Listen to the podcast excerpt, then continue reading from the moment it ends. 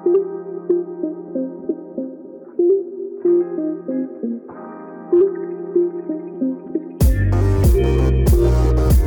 迎收听，我是祝英台。嗨，大家好，我是 Iris，我是 Gina。今天这一集我很期待，那原因是 Iris 之前还在英国的时候有进行一个英国的巡回大冒险，那他有跟我分享他去了北约克荒原铁路。那他最知名的，他就是一条通往哈利波特活米村那条拍摄路径的铁路，我就觉得超兴奋。然后因为他的分享，所以我才知道了，比如说约克、惠特比还有周边的城市。那我其实，在平安夜的前一天也去了约克一日游，然后今天想要跟大家一起分享我们一起玩的经验。我必须要说，约克是我走访英国十三个城市里面我最喜欢的地方，所以我今天也很期待可以跟 Gina 一起来分享约克的相关行程。艾瑞斯，你当时为什么会想去约克啊？因为我来英国之前对约克的印象就只有它那条肉铺街，也就是哈利波特知名的斜角巷的一个取景地，就是我对于英国很多景点都是从哈利波特电影来建构出来的。其实呢，我对于约克的再从我的记忆中唤起，也是一部影剧，也就是《权力游戏》。大家应该知道，《权力游戏》里面有一个非常强大的家族，叫做兰尼斯特家族嘛。嗯，就是 Cersei 跟那个小恶魔他们家。嗯，施加。那其实 Lannister 呢，这个名字呢，我一直很有印象，我就觉得我好像。somehow 在哪里听过？原来就是兰开斯特家族，也就是英国历史里面玫瑰战争里面其中一个家族。那另外一个家族就是约克家族。嗯，最白痴的是我，我一直以为呃历史里的兰开斯特其实叫 Lannister，我以为那个 作者直接把他的名字搬过来用。哦，那因为这个剧呢，我就重新回复起小时候的记忆，也就是。英国史上所谓一个很浪漫的名称叫做玫瑰战争，我记得它就是红白玫瑰两个家族的内部问题吧？就是我只记得，呃，他们是国内的战争，哎，我没什么印象嘞。然后接下来就是亨利八世了。对对对，你这个记忆是是正确的。那主要其实就是这个玫瑰战争呢，那这个名字其实是。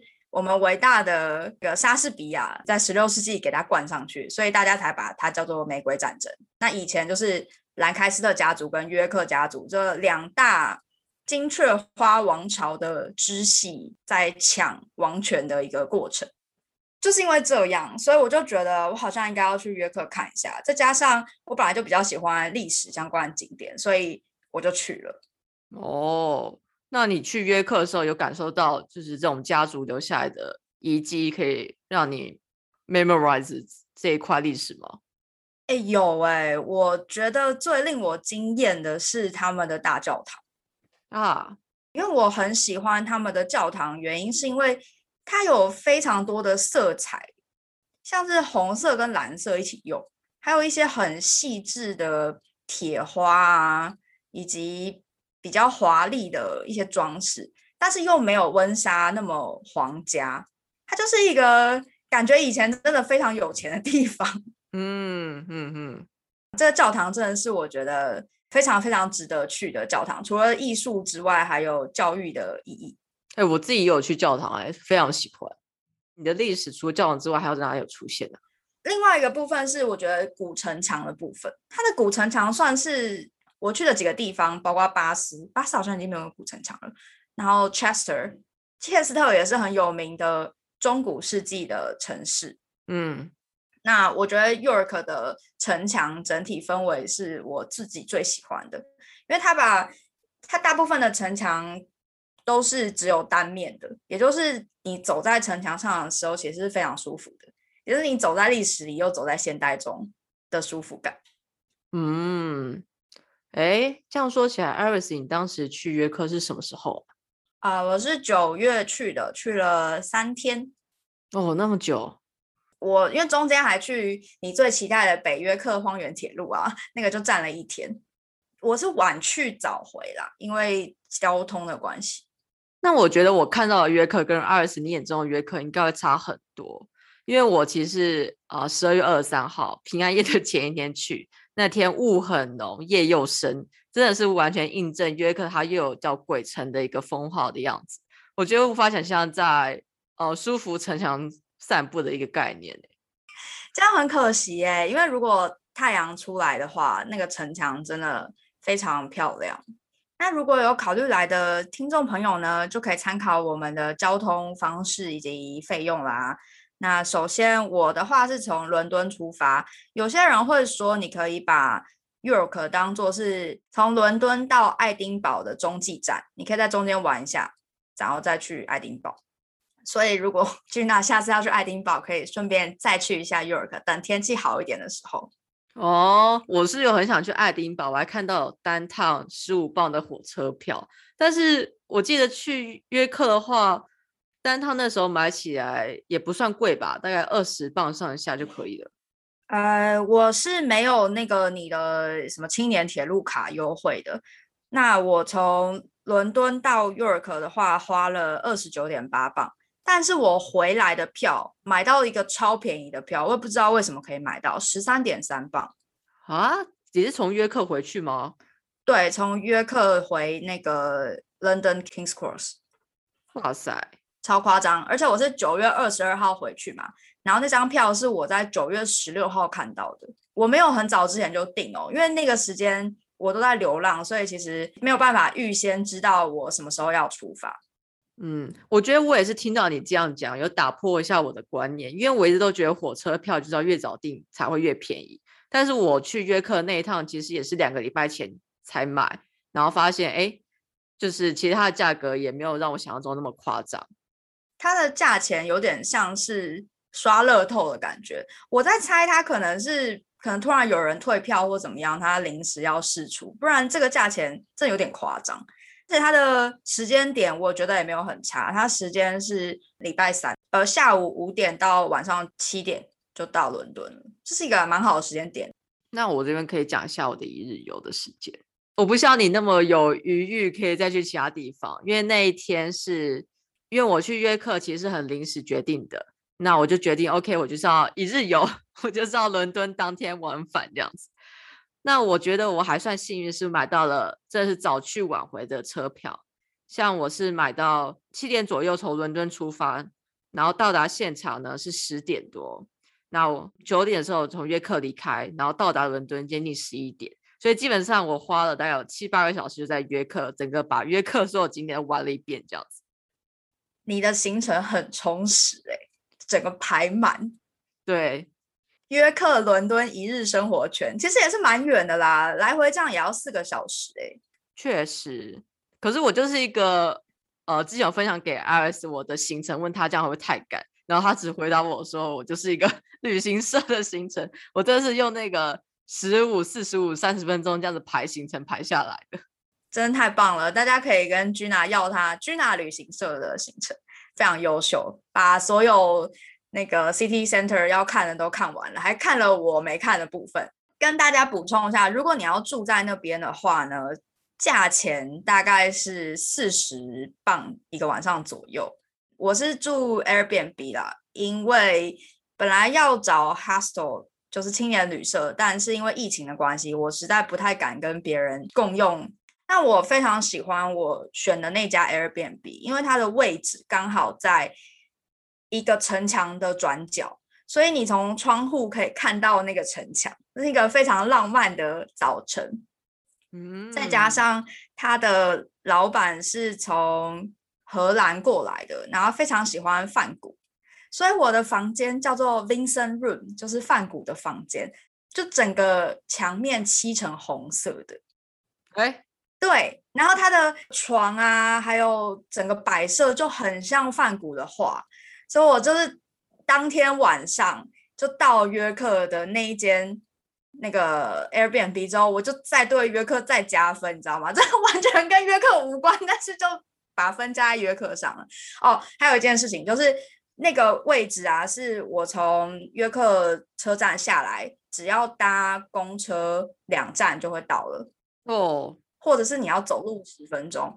那因为就约克城市的 bus 呢，也可以用 First Bus 这个 A P P 去买。嗯，呃，之前去 Birmingham 的时候就不能用 First Bus，所以我到约克就发现，哎，它可以买耶，而且还可以用学生票。但是因为我一直找不到去哪里买学生票，那时候已经晚上大概九点半吧。那司机人超好，因为我只坐两站嘛。嗯，然后司机就跟我说。没关系，你就下车吧，反正你之后还会再买票。所以我第一天就坐霸王车到了非常美的 Vincent Room。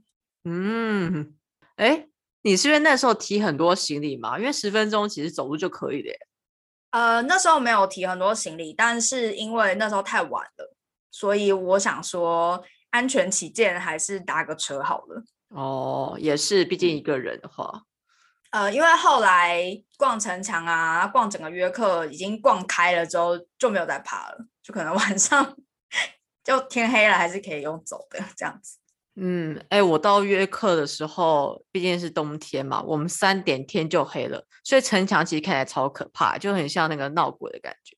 哦，那真的蛮可怕的，因为他们大部分的城墙段落是没有围栏的，它只有单面围栏，就内侧是没有围栏的。只有部分段落是有的，最好还是不要上去好。城墙只是想要讲一下，它最早是在西元七十一年罗马人统治英国的时候就已经盖了。维京人他们来的时候，这城墙又毁了。反正他就这样盖盖毁毁这样子。哎，虽然我没有逛城墙，但是我觉得市中心有另外一个遗迹也蛮漂亮的。但是艾瑞斯，你是不是没有听过？它就是叫做约克花园遗迹。它其实是当地的植物园，但它有一块遗留下来的以前呃古罗马城墙的一部分，然后结合了哥德式的建筑，它真的很好打卡。就是我每次看大家去约克，一定就是拍那面墙跟那个尖塔，你没有印象是不是？没有哎，就是一个不合格的完美。但是我觉得。很神奇的是，在英国各地都可以看到以前古罗马跟诺曼底时期留下来的遗迹，或是一些城堡建筑物。但我觉得约克的整体堆叠，目前看起来最精彩的，因为它还有那个维京人的部分。嗯，就它除了最早的罗马之外，它后来还叠了诺曼底啊。那还有维京人啊，一大堆，还有歌德啊，然后一直往上叠，一直往上叠。所以我私自把约克誉为英国历史的千层蛋糕，就是那般美味。哇塞！我真的时候看到维京人博物馆的时候，我很讶异。就是我会在 Google Map 先找我要去哪些景点，然后我就看到约克有维京相关的博物馆，我心想：哈，这个 约克不是算很内陆的地方了吗？我那时候看到的时候也蛮讶异的。但是后来一切就在约克主教堂的地下室博物馆里面非常讲的非常清楚，这就是为什么我很喜欢那个教堂原因之一。嗯，哎，我在教堂里逛了两个半小时，哎，超出我的预期，就是我没有想过我会看教堂看那么久。我也是，我逛了三个小时吧，我还在那边等那个敲钟啊。你你知道他会敲钟吗？我不知道。就他有两个很可爱的小人，那他敲的那个钟是一条金属的直的棒子，他手上拿的是有点像毛的东西，然后左右各一个士兵，整点的时候他就会敲那直的那条棒子。我刚进去的时候，突然听到声音，我要找的时候就在转啊，因为很大嘛，你也不知道那个声音哪里来的，就发现说哈天哪是那个小人，然后就来不及了。所以我就再逛了一个小时，就为了等那个敲钟。哦，哎，我不知道哎，哦，但是我只知道约克它里面有个天文钟，却那个星象仪钟，真的蛮漂亮的。我我没有注意，我没有注意到哎，一个天文钟，太好了，我们两个的经验又可以拼凑成一个更完整的约克。对我去约克教堂，原因是因为我很挣扎，当时要选择去约克的时机点。我原本是考虑说，哎，二月去约克，第一个车票比较便宜，然后加上那时候呃太阳下山也比较晚一点，所以就可以有更多的日光时间可以玩。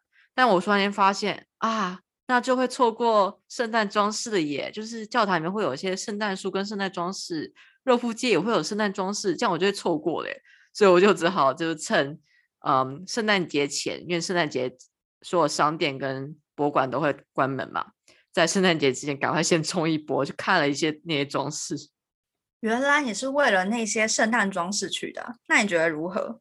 哎，我觉得很值得哎，而且因为我不像阿尔斯，你本身对于约克的历史还有了解，然后你对他的想象是建构在一些它本身的历史要素上。我对约克的第一个想法就是，哦，鬼城啊，起雾的晚上好像蛮有趣的，嗯，可以看到圣诞灯饰，然后我就觉得很 满意了。哦，好，那我下次可以考虑在。你的时间点呢？去看一下所谓的鬼城感的约克，以及圣诞节感的约克。哦，另外要跟大家分享的是，约克的教堂建筑，它本身是一个哥德式建筑，非常壮丽。之外呢，它还有一个塔，就跟万花筒一样。你有去那个塔看吗？呃，我不知道那算不算塔，但我有听到一个空间，非常的华丽。它应该算是塔吧，只是我还在本体的建筑里面。对。就是它的建筑物有一个高塔的部分，它就是八面都是彩绘玻璃，它的地砖很华丽又典雅之外，它天花板也是一样。你在里面转一圈，感觉就是在一个大型的万花筒里面 的感觉。嗯，那边我大概停留了二十分钟吧，就觉得那个空间很魔幻。嗯。那个地方真的超级美，但我同样印象深刻是它旁边的座位区底下居然有插座。对你有去坐那个位置吗？有，我有坐，我也有坐。我觉得坐了之后，感觉自己很像一个主教，然后你好像会被洗礼一样，然后那边就是 诞生。我真的很喜欢约克教堂，他们使用蓝色跟红色的那个方式。本来应该是很俗或是很冲撞的颜色，但是他们用起来就是非常的典雅。我不知道为什么，哎，很神奇。我觉得我那天天气就光线不太好，所以我没办法感受出那个色彩。我反而是呃可以感受到他们的彩绘玻璃的工艺确实非常精致，因为他们内部也有一个小的展览介绍他们怎么做彩绘玻璃的。而且我觉得它它算是我进过的修道院教堂里面。在教育推广上做的非常，嗯，扎实的一个地方，哎，就好特别，因为他们像你刚刚提到，它那个地下室的展览，它有很多互动的装置可以玩，它甚至还有一个模型告诉你它的教堂柱子里面是呃怎么建构的，我就觉得哇塞，小朋友可以玩的开心。对我就是那个小朋友，我在 我在那个模型那边逗留很久，像他有教罗马拱。如何排列起来，跟歌德拱如何排列起来的方式，他就真的用那种石块，就假的石块啦。那你就可以知道说他怎么样一块一块的去把圆形的拱或尖的拱排起来。那还有另外一个模型，我也印象很深刻，它是一个像俄罗斯娃娃这种套来套去的感觉。一开始是以前的教堂，因为这个教堂。其实从很早之前就已经存在了嘛，但是因为后来重新修建，或者有新的技术啊、新的美学、新的信仰的关系，所以它就慢慢的从它原本的样子，可能比较罗马或比较诺曼底的样子，修整成哥德式建筑的样子。所以他就告诉你说，哎，其实本来长得是这样，那你可以自己去组装，就慢慢的这样套上去。所以在这种操作过程之中，你就。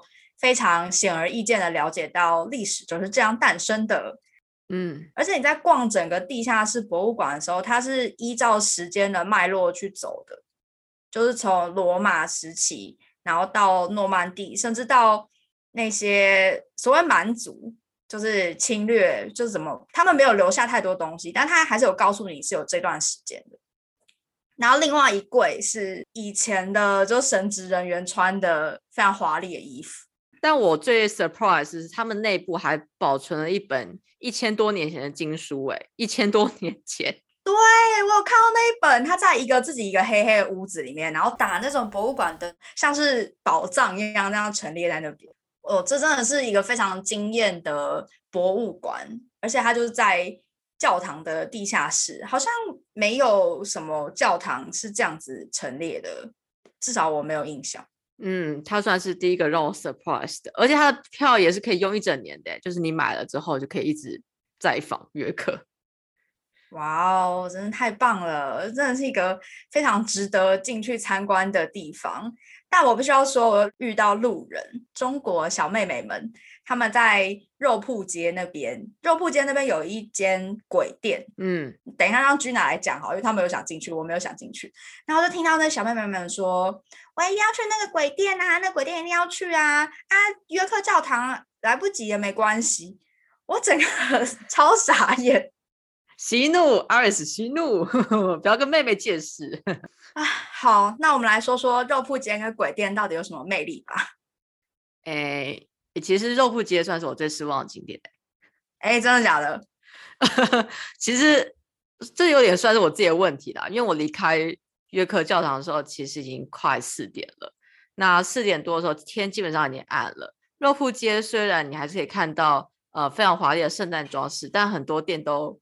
快要打烊了。不过说实话，我觉得与其说它街，它的更让我觉得像是条小巷子，诶，因为它好短哦。我以为会逛很久，但事实上真的是走个十五二十分钟就结束了。说实话，肉铺街它本身就是一个踩点的行程吧，就是哈利波特的那个圆形的仿造的地方。那它最知名的有三家店，就是最受欢迎的网红店，一个就是刚刚那个约克鬼店。它其实是一个有一对夫妻，就是约克人，他们因为约克一个鬼城的传说，所以他们都会手工制造可爱的约克小鬼。然后相传说，哎，你必须用你的灵魂去跟他们交易，可以换得一个你自己的鬼这样子。然后就是超级受欢迎。然后另外两个就是哈利波特的专卖店，有一家名字也很可爱，叫做呃 The Shop Not Be Named，就是那个不能说出名字的店这样。可是我自己认为，其实哈利波特专卖店，如果你去过哈利波特影城，你就会觉得没什么特别的，就是因为影城已经有最多的啊影城的商店，你都可以逛一个小时的，两间小店在约克没有什么特别的。我还蛮同意的，但他们的橱窗有一间哈利波特的店，橱窗做的还不错，因为它的魔杖会转进去再转出来。那肉铺街其实它就是中古世纪时候的一条街。那他的房子二楼的地方会稍微凸出来，我真的非常生气那些鬼店哎，因为那鬼店的人排队的地方就刚好是我一直很想照相的一个方向。对，是我不知道你那个时候去鬼店的热门程度怎么样，但是我那天去，原本我们也想进鬼店看看哦，他排队要排两个小时，而且店员还不给排了，就说人太多了，他的人潮已经变成两排，这个铺满了要通往肉铺街的那个入口。根本没办法好好的拍照，然后又都是啊亚洲人面孔嘛，都是 亚洲人在排那个鬼店。但其实你实际看那个鬼店非常的小，而且因为它的很特别，我有去研究，它其实它体验做的很好。你进去店里面可以自己选一个自己想要的鬼，然后你可以把那个鬼呢放在他们店主设计好的一个模拟的约克街道去拍照，然后他。呃，结完账之后呢，会坐一个小火车从他的橱窗里面把鬼送出来给你。就他的，你就可以想象这样子玩下来就非常可爱。但是一个人大家就会耗个十五分钟在里面，而且你还要选你的鬼，他 可以选东西，可以选很久的。嗯，卖体验的，所以我还是很想进去看。但是他排队情况实在太可怕了。我觉得这种情境可能只有，比如说呃早上可能。九点十点店还没开之前，你就直接先冲到面前去排队，才有机会可以比较有余裕的去体验吧。对我来说，我还是不会被那些鬼吸引，但有另外一间店就会吸引我，就是贝蒂的下午茶。哦，也是要排队啦，那就是英式下午茶嘛。我没有去排他的队，因为我一个人去吃三层英式下午茶，我觉得有一点寂寞。所以我就去他的 bakery 那边买了长得像是太阳饼大小的，然后比较薄的司康。他说他是古老口味的，这个听起来很像我们去威尔士吃他们的那种感觉。威尔士的司康吗？有一点像，但又比较精致一点。威尔士的司康再更感觉再更平民一点。嗯。那里面其实就是他们最喜欢的葡萄干嘛？对对对，其实贝蒂下午茶店也算是我排的一个景点哎，因为像我当天去约克，我一早的时候先去逛铁路博物馆，然后去逛那个花园遗迹，接下来我就直接去，呃，中午的时候就直接去下午茶店排队，因为我是跟朋友一起去的，所以我就啊没有像 Iris 的孤独的顾虑。但其实我觉得，如果一个人去，我应该也是排下午茶这样子，不怕孤独的人。好，我决定要铺露我这个黑历史，就是我去牛津的时候，有吃他们所谓的什么最早的咖啡厅的下午茶，我一个人去吃。其实基本上我不会 care，就是一个人花三十磅吃下午茶这件事情。但是牛津的那顿下午茶，真的是我在英国吃过最难吃的一顿啊！所以我后来就有点心理阴影，所以那时候在贝蒂那边看到要排队。就想说啊，算了，我去隔壁 bakery 买一点他们东西吃就好了。嗯，那你吃起来怎么样？我那时候去贝蒂是圣诞节嘛，所以他们有推出圣诞节版的下午茶套餐，所以基本上它的三层其实还是一样的模式。第一层就是三明治，那第二层就是司康，第三层就是呃其他巧克力跟小糕点这样，然后配上一壶茶。那贝蒂的它的圣诞节套餐比较特别，是第一个它是圣诞节茶，它那个圣诞节茶我觉得有点像是红茶加了一些香料，像肉桂姜等等，就是我觉得很圣诞节节庆的一种调味方式。马上好像也有专门卖那个圣诞香料茶，但我我本身没有特别的爱啦，就是味道喝起来还算蛮解腻，还不错，但没有就是让我觉得我必须要去额外再买一盒茶去 enjoy 这个味道的那种感觉。基本上我就是一个人吃三层这样子，我一个人吃掉这三层。我觉得圣诞节不管在贝蒂或其他哪里，我发现他们都会使用月蔓越莓酱作为一个呃很经典的风味，像是它的鸡肉三明治就会变成是加呃蔓越莓，那它的司康原本是葡萄干嘛，也会换成蔓越莓口味。那上面的蛋糕呢，呃，真的蛮甜的，就是一一整块的巧克力，然后也是蔓越莓慕斯的蛋糕。就好像，与其说是圣诞节风味，更像是蔓越莓风味的套餐吧。真的是满满的蔓越莓。我在牛津吃的是草莓，就非常平淡，而且还加了熏鲑鱼三明治。我不吃熏鲑鱼，就把熏鲑鱼吐出去，就是很悲伤。三明治他们其实是有 setting，就有 say 好的。就是一定会有黄瓜三明，什么黄瓜蛋沙拉，然后熏鲑鱼，然后跟鸡肉，还有另外一种可能有不太一样的。我因为我超爱熏鲑鱼，所以我就觉得啊，那时候应该跟你一起去才对。你的熏鲑鱼就由我来接收吧。但你下次还是可以跟我去啊，只要有熏鲑鱼我都给你。好哦，刚刚有一个景点忘记说了，就是铁桥，你有经过吗？一个很漂亮的、华丽的一座铁桥，在十九世纪的时候盖的。嗯，你说通往市中心的那座桥吗？没错，它上面就充满了美丽的约克市灰，也就是白玫瑰。有，我有经过，印象蛮深的，因为我白天时候经过，觉得它很漂亮。晚上的时候，它在雾气缭绕里的灯火看起来也非常的有气氛。大家经过市中心的时候，务必要走一下那条桥。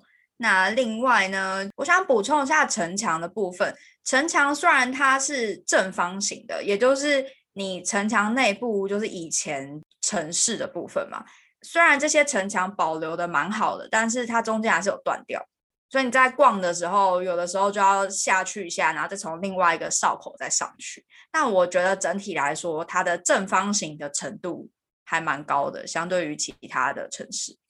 哎，我觉得艾尔斯真的很爱他们的城墙，哎，但是你却没有去约克城堡跟城堡博物馆看。可能是因为那时候刚看完温莎城堡，所以我对城堡没有任何感觉了，就 想说可以跳过 啊。那先讲一下你有趣的城堡博物馆，等一下再来介绍我们都有一起去的铁道博物馆好了。其实说它是城堡博物馆，好像也是蛮妙的。虽然它的原名确实就叫 Castle Museum。那主要是因为，其实整个约克它本身就是它呃有城堡的遗迹嘛，就是像阿瑞斯，你看这些城墙，那真正的约克城堡本身已经不存在了，能够看到只有那个克里福特塔，就是一个圆形的，我觉得很小的塔啦，在一个山坡上。那因为现在还在维修，它甚至是包起来，根本不知道它是 约克城堡的其中一部分。那城堡博物馆就在它旁边。那城堡博物馆，我觉得好像不算是一个很 popular 的景点，因为我当时想要多了解这个呃博物馆的一些资讯的时候，在中文或是英文方面的介绍没有那么多。那我会去的原因很简单，因为我有买 Museum Association，就是博物馆协会的年票，所以我进城堡博物馆是免费的。要不然它原价可能要诶多少钱呢？好像十几磅上下样子，并不是免费的博物馆。那它最知名的是，它其实以前是监狱，所以它在地地下室，你还可以看到它的一些监狱的牢房，甚至还播放一些当时的囚犯他们求饶还有诉冤的一些影像。那其实地方蛮阴的，据说那个风水不是很好，毕竟那个怨气太重，所以我当时进去也很快就出来。那除了作为用监狱作为卖点之外，约克城堡它还啊很知名的用。模拟出了一条完全一比一的维多利亚时期的约克街道，然后因为适逢圣诞节，所以他还有做人造雪跟圣诞装饰。我整个人 就是为了圣诞装饰去参观约克的，你知道吗？哎，感觉很值得哎，因为它的维多利亚街道它特别有雪景，觉得应该一年里面就只有你去的那个时间会有。没错，就是也就是这个原因，所以让我立刻就订了车票去，然后规划这个踩点。因为它的其实做的非常精致，在于是它可以看到不同的呃店铺，比如说药店、糖果店，或是以前还有呃马厩，就是停马车的一个呃专门的停停马车的场地，然后可以告诉你说，哎，当时呃贴在墙面上的一些海报或布告是什么样子的内容，它模拟也非常像，就连工作人员都穿成当时的服装跟你。啊，进行讲解，或是问你要不要购买商品等等。我觉得那条街真的是蛮值得去啊体验看看的。你说它是在城堡博物馆里面吗？对，城堡博物馆它呃本身里面是有不同的展间，那它的地下室则是我刚刚提到的，就是保留监狱地牢的一个样式。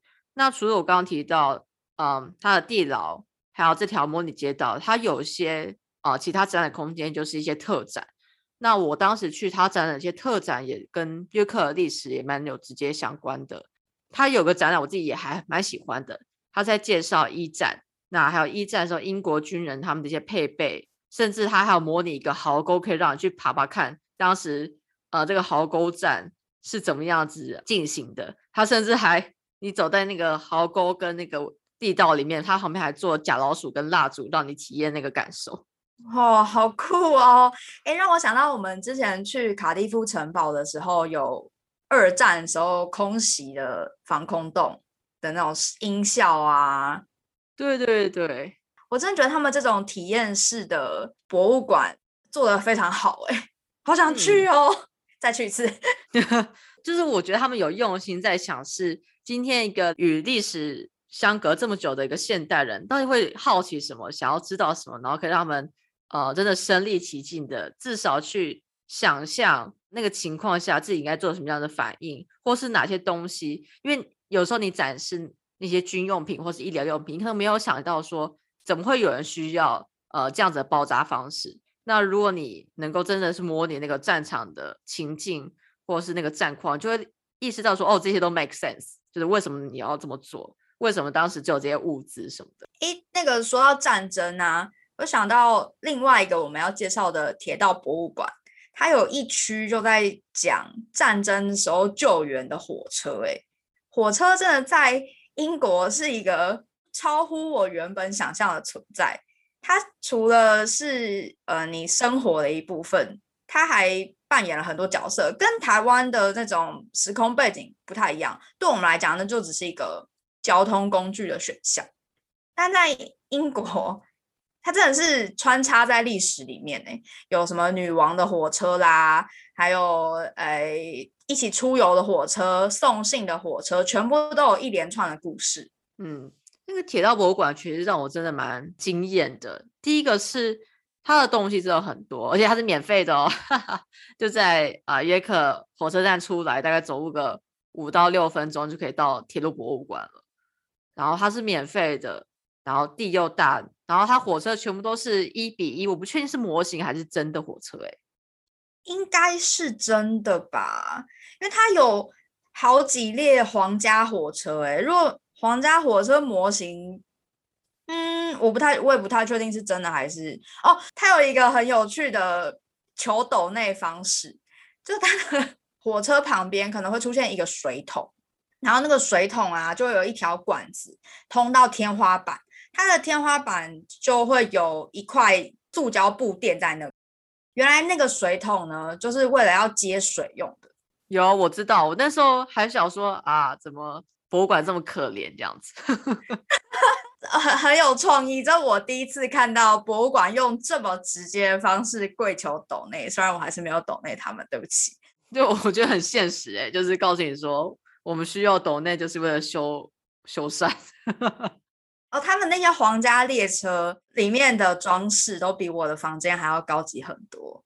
他们就是住在火车上的感觉，好像是说维多利亚女皇很喜欢用火车去巡视。所以就开启了这个皇家与火车之间的关系。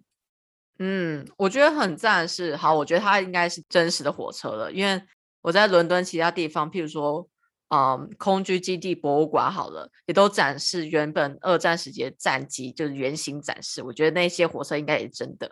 我觉得非常棒，是因为它都有提供梯子，让你可以进去看，说哦，里面当时房间啊、浴室还有浴缸，哎。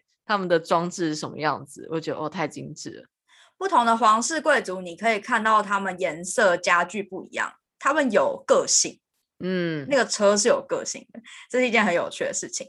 那另外呢，你有去到他的仓库区吗？哦，就真的是仓库啊，真的是很混乱哎，就是他太多东西塞在一起，然后就是告诉你说，哎，这是仓库区哦，这样。他们真的令我非常的惊讶，就是他们把很像是你去 Costco 有没有？嗯，就是你要去领货的时候，不就是一堆仓库吗？就是那个感觉，他们就把一堆博物馆的藏品堆在仓库里，让你去看。我看到的时候真的超傻，想说你东西是有这么多，这么有钱，这样乱丢。最有趣的是，我看到一个藏品是台铁现在还在用的东西，嗯，投币买票机。哦哦，对我们说已经历史这样。我看到的时候也是这个感觉。什么？我们在用的东西对你来讲已经是藏品了吗？那一区确实好像可以一个挖宝的感觉，就是你会发现让你很 surprise 或者很精致的东西。但它的摆放就是真的太仓库了。然后我就怀疑是不是当时内部在讨论说，哎，呃，有没有什么特别的想要规划展览啊？然后有人就说，那要不我们开放仓库让大家看看吧？然后就开放这样子。我十分觉得你应该就是福尔摩斯，应该就是这样。就哎，说明大家都很喜欢仓库，那我们也不要特别规划，因为我们要呈现仓库的感觉。那你有看到仓库里面有收藏一个九又四分之三号月台的标识吗？啊，没有哎，这车长会骂人吧？就说你在开什么玩笑？对我看到的时候也超讶异，我想说你是认真的吗？你是国家级的铁道博物馆里面的藏品区，你收藏了九又四分之三号月台？嗯，但我觉得好像不无可能哎，整个英国不就是哈利波特的世界吗？啊，就很幽默一个藏品啊，所以还特别拍照还打卡了。哇，那你要分享给我看，我好像没有注意到哎，还是我觉得我有看过，然后我只觉得哦，九四分之三，我已经不意外了，你知道吗？有可能已经被洗脑了，哈利波特等于英国。你哪天会跟我说你会魔法，我都不会意外。你应该不会知道吧？我就遗忘接空你了。哎，你为什么要这样对我？你应该要教我魔法，不要这样排挤去德国的人嘛。嗯，你可以加入另外一派啊。可以，你会羡慕我，是格林戴华学美，呵呵。既然我们都已经进入到哈利波特的世界了，那艾瑞斯，你要不要来讲一下你怎么去火米村的呢？没问题，让我来跟大家分享如何去火米村。首先呢，要跟大家介绍一下这个。北约克荒原铁路 The North York Moors Railway，它是一个有点像是独立经营的铁路，所以呢，它的官网上的讯息你要就是特别去查，还有它的 timetable、它的时刻表、它的价钱，你都要去它的官网上去看。它官网是一个粉紫色的感觉，很没有蒸汽火车 feel 的官方网站，但是它是。全英国第二长的蒸汽火车铁路，而且它经过的地方是在国家公园内部，所以你就可以看到非常漂亮、保存很好的国家公园景色，还有一些动物。如果你眼睛够好的话，那它就是从 Pickering 这个地方到海边一个有名的吸血鬼小镇，叫做 Whitby 惠特比。我先讲一下这个铁路跟约克这个城市之间的关联好了。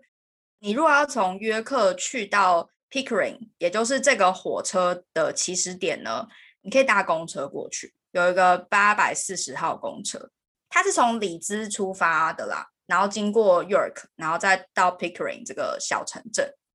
嗯哼，所以我那时候就是搭八四零号公车从约克市中心。到 Pickering 大概要搭一个多小时。上车的时候买来回票的话，你就要赶快把票根收好。嗯，那你也自己要算好你的火车接驳时间哦。因为像我回来的时候，因为蒸汽火车在半途抛锚，虽然我拍到非常美的晚霞，但是我回来没有接好接驳公车，导致我差点回不来。呃，一个非常惊魂的 故事。天呐！不过接驳公车的资讯也是在那个粉紫色官方网站会有吗？没有，它是另外一个。哈，呃，对，那一段路真的是你要自己接好几个东西过去。它叫做 Coastliner，这个你就打八四零，然后 Pickering 之类的，你就可以找到它的官方网站。我们也可以把资讯贴在下面啊，可以参考一下。OK。但是还有另外一个回来的方式，就是你从惠特比那边直接搭公车回来。嗯，回哪里啊？回约克吗？对，回约克。反正就是这一条 Coastliner 这个公车，它其实有从惠特比回来的路线，所以你也可以搭回来。但因为我觉得搭蒸汽火车是一个很难得的体验，所以我那时候就没有想要搭火公车回来，我就想要来回都搭铁路。哦，这样子来回搭铁路多少钱啊？这是季节性的票价吗？还是都统一一个票价？它有两种价钱的方式。那我买的车票是从嗯 Pickering 到惠特比，然后惠特比到 Pickering，中间没有下车，这样子要三十八磅。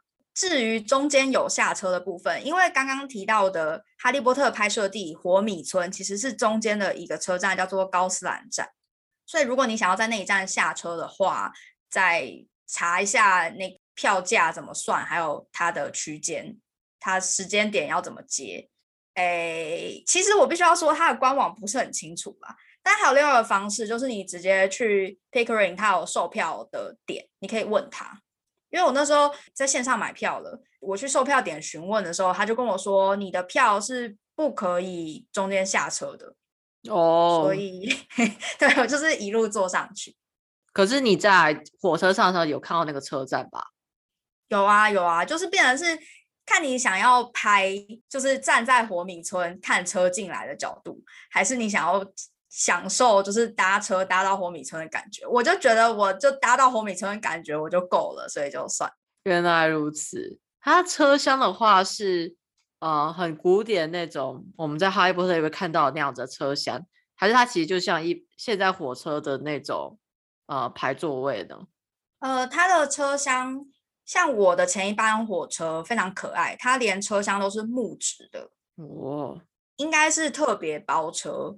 那我们的车厢呢是有一些座位是四个人一个位置，那其他的车厢有那种像哈利波特一样有门关起来的那种车厢。嗯，那我觉得最可爱的一点是它真的是蒸汽火车，因为我看到它在停站的时候。他们弄了一个很大的水龙头去给火车加水，当然那个时候我不知道那个是水龙头，就特别问了一个腿非常长的一位帅哥站长，问他说：“请问那个是什么？”他就说：“那个在帮火车加水。”哦，所以是真的是蒸汽。那你在就是这个小火车行进的途中，如果你的头啊手啊出去的话，就会满脸的黑渣。哇哈哈哈哈！因为我第一次做嘛，我不知道。那我第一次伸出去的时候，我的眼睛超痛的，因为直接 飘我眼睛。所以如果大家要做这件事的话，呃，记得戴个眼镜会好一点。哦，可是这很特别，这就是你知道，因为它是蒸汽火车，你才可以感受到的体验。当然，我们现在体验至上的一个社会风潮，所以大家可以尽可能把头伸 出去，不要打开玩笑的。呃，还是推荐大家就试试看，因为我是没有乖乖坐在位置上啦，我就是到处晃，看哪里漂亮我就去哪里。因为我有去阿里山坐过小火车嘛，但因为阿里山的小火车是在山上，它有一点陡，但是像这个这条铁路它比较像是平平的感觉，所以那个烟出来，如果它刚好在转弯，你又看到那个烟，再加上那个背景的时候，你就觉得哇，你就是身在电影里的感觉。还有遇到一群很可爱的老人家哦，他们就是一对一对的老人家，他们还敢出来玩。是分你饼干的那个，对，就是分我饼干的，还在火车上吃东西，这不是很正常吗？你这样回答真的是英国满分代表回答哎。总而言之，因为我跟那些老先生、老太太呢，刚好坐在一个四人桌，他们就一对夫妻跟一位太太有个空位，啊，我的票是有对号的，所以我就在那边对啊。啊！我看到那些老先生的时候，其实我很紧张，我很怕他跟我说，呃，他们不欢迎我，因为你知道亚洲面孔嘛，谁知道他们会对 COVID 保持什么样的态度？再加上我前一天在 York 城墙上的时候，有被一个背包客，应该是法国吧的人，就是经过我，然后双手合十，然后说：“拜托，不要把 COVID 传给我。”因为他是讲英文，所以其实我当下没有很注意到他在跟我讲话。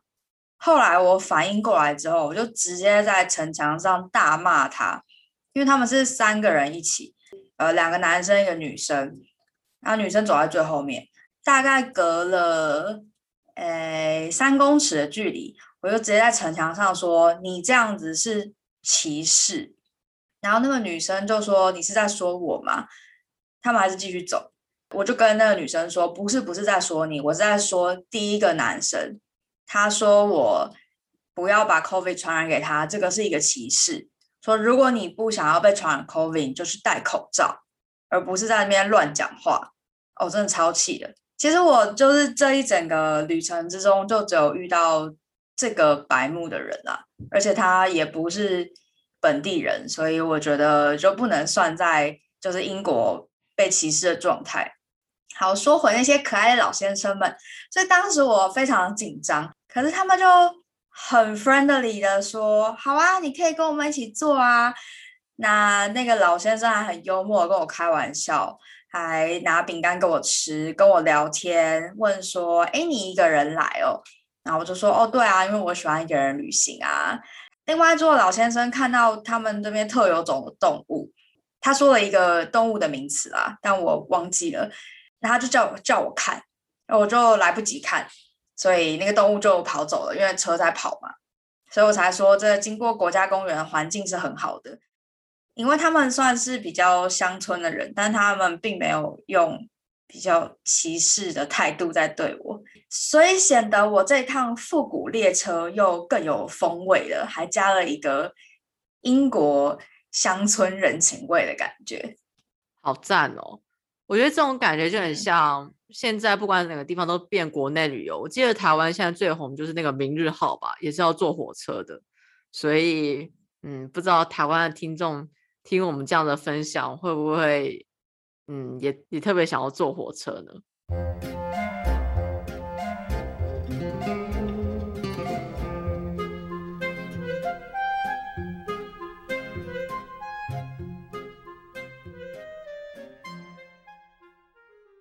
那你到惠特比之后做什么啊？还是他就只是做一个中继站而已？惠特比其实也蛮好逛的，但如果你没有特别想要体验海边生活的话，我觉得就是从你就安排一天从 York 到 Pickering 搭小火车去惠特比玩个两三小时就可以差不多回来了。但也是有人特别，因为他可能喜欢海边嘛。所以他就在惠特比可能待一个晚上。其实惠特比有非常有名的歌德节，嗯，有点像是 cosplay 节嘛。在四月底跟十月底的时候，因为惠特比本身是德古拉故事背景的发源地。那拍下去真的也是，因为它有一个残破的修道院，那再加上一堆坟墓，嗯哼哼，确实是可以拍出非常德古拉的感觉。那所以大家就会穿，比如说吸血鬼啊，或是杰克船长，就是 cosplay，然后去那边参加活动。所以如果你喜欢的话，你也可以在那个时候去。哇，我要 memo 起来。不过当时他这个遗迹跟德古拉的传说有关系吗？还只是因为呃影视里面把这些地方当成拍摄地而已？呃，是因为德古拉的作者把这个惠特比当做是德古拉的这个故事的原型嗯的地方，嗯哼，就是并不是说真的这个地方有德古拉 这个人，德古拉是应该是虚构的人物啦，是作者受到启发，跟肉铺街跟斜角巷之间的关系应该比较像。呃，另外惠特比还有一个有名的人就是库克船长。嗯，谁啊？啊，不是虎克船长哦，是库克船长。好耳熟，但我完全我现在脑中没办法想象他是哪个定位。诶，他是大家都知道哥伦布发现新大陆嘛？啊，那哥伦布发现新大陆之后，就开启了所谓的地理大发现时代。那库克船长是那个时候的英国非常厉害的海军上校詹姆斯·库克，同时他也是航海家、探险家以及制图师。他的功绩就是他三次探索太平洋。嗯，那个时候要从英国探索太平洋，多么的困难！那他们那时候就一直想要找所谓的南极大陆啦，但那时候没有找到。但是因为库克船长的这些探索，再加上他的精良的航海技术，因为他可以活着回来三次，真的不容易耶。嗯，有保佑这样子。所以他就发掘了当时非常多欧洲国家还不知道的地方。那库克船长与惠特比之间的关联呢？早在他加入皇家海军之前，年轻的库克船长其实是在惠特比这边一对沃克兄弟经营的煤矿商船当见习学徒起家的，所以可以说是惠特比孕育了伟大的库克船长啊。那惠特比的景点呢，就除了那个港口之外，还有一个一百九十九个阶梯的一条道路，它可以通往圣玛丽教堂。你爬一百九十九个阶梯上去之后，你就会看到圣玛丽教堂。那其实这个教堂相对一些大城市的教堂，其实非常不起眼，很像电影里面那种乡村会有的教堂。但它外面就是非常多古墓，嗯，呃，不是古墓，坟墓。所以你从那个教堂往下拍，然后再拍到海，会非常有德古拉感觉。好，电影系的学生如果听到了，请记得 memo 起来。那另外，它有名的就是惠特比修道院嘛。那惠特比修道院已经非常的残破了，它最早可以追溯到西元前六百多年的时候就建起来，但因为经历了战火啊，所以现在已经算是一个非常残破的古迹。那你如果进去的话，它的经营集团跟巨石阵的经营集团是同一，嗯，都是破石头经营集团。不要这样，人家 logo 还蛮美的。哎，但是有点贵。那其实这个古迹，你从远看呢，才可以看得出来它残残破的庞大的样子。所以我那时候就没有花钱进去，我就在外面看。嗯，我差点要以为它旁边又有一个像巨石阵一样的博物馆，让你可以三 D 投影的。我就没有进去了耶。但是如果你进去的话，好像可以爬到某些巨石堆上面，因为我从外面看，那我有看到。类似像小朋友或是青少年，他们有站在一些遗迹上面，所以我在想，应该是进去的话，应该可以更近的接触那些遗迹。但因为我时间有限嘛，所以我就没有花钱进去看。原来如此，哎，那 Iris 不包含你下车去逛惠特比，你这样子来回火车坐多长啊？大概是一个半小时到两个小时。其实我中间还发生一件很荒谬的事情，因为中间有好几站嘛，车长就突然跟大家说：“不好意思，前面有事故，就是不知道为什么他的铁路没有办法通行了，所以要在某一站让大家下车。”啊，有没有要派接驳车给我们到惠特比，我也不知道，所以就在一片兵荒马乱之中，车长又跑来了。然后跟大家说哦，前面修好了，这样啊，好，那所以我就 我就安然无恙到惠特比，觉得幸运。哦，结果回程的时候呢，应该是呃五点十分上车，六点四十五分要到，但是五点十分到月台的时候，车都还没有来，一直拖拖拖，可能拖到五点四十几分我们才上车，所以我到 Pickering 的时候已经大概七点多了。最后一班巴士好像是七点二十三分跑了，所以车长的一番话就是伏笔了，你知道吗？真的，原本的幸运那只是一个让你后面不幸更加堆叠，没有啦。哎，可是因为就是因为它 delay 的关系，我说回程的时候 delay 的关系，我才可以拍到很美的晚霞。哦，很美的晚霞，而且还受陌生人的帮助，不是吗？哦，对啊。好，事情是这样子。Pickering 是一个连 Uber 都打不到的地方。呃，Google 显示从 Pickering 到最近的火车站，因为我要回 York 嘛，那我唯一的选择就是到最近的火车站，然后搭火车回 York。那天中秋节，月亮超级圆，月圆人团圆，我一个人在孤单的 Pickering 街头，我就看到一个长头发的大叔，我记得。他跟我是同一班车来的，他也有在那个惠特比那边，那他就有在附近晃。我想说，他应该是也是要回 York 吧，但是因为是不认识的人嘛，那我也不敢马上问他。可是后来我真的走投无路了，因为 Google 上显示的公车根本没有来，所以我就只好鼓起勇气问他说：“请问你是不是要回 York 的？呃，你你打算要怎么走？”他就说，他终于找到一间 taxi，就那种 local 的 taxi，打那个店门上留的电话。他就说他联络了，然后那个 taxi driver 说他要四十分钟后才会回 Pickering，所以叫我们在那边等四十分钟。嗯，但是那个大叔对我很好，他就说你可以跟我一起搭。但是我大部分朋友都说你居然敢搭。但我那时候觉得，我听到哈雷路亚，我觉得他是天使，我就说好，我跟你一起 搭。我觉得那个时候已经没办法考虑那么多了。对，而且那边连住宿的地方我都很怀疑有没有。哇塞！如果你没有遇到这个大叔，接下来我们就会听到你挨家挨户敲门的故事。应该是听到就是我消失的故事吧？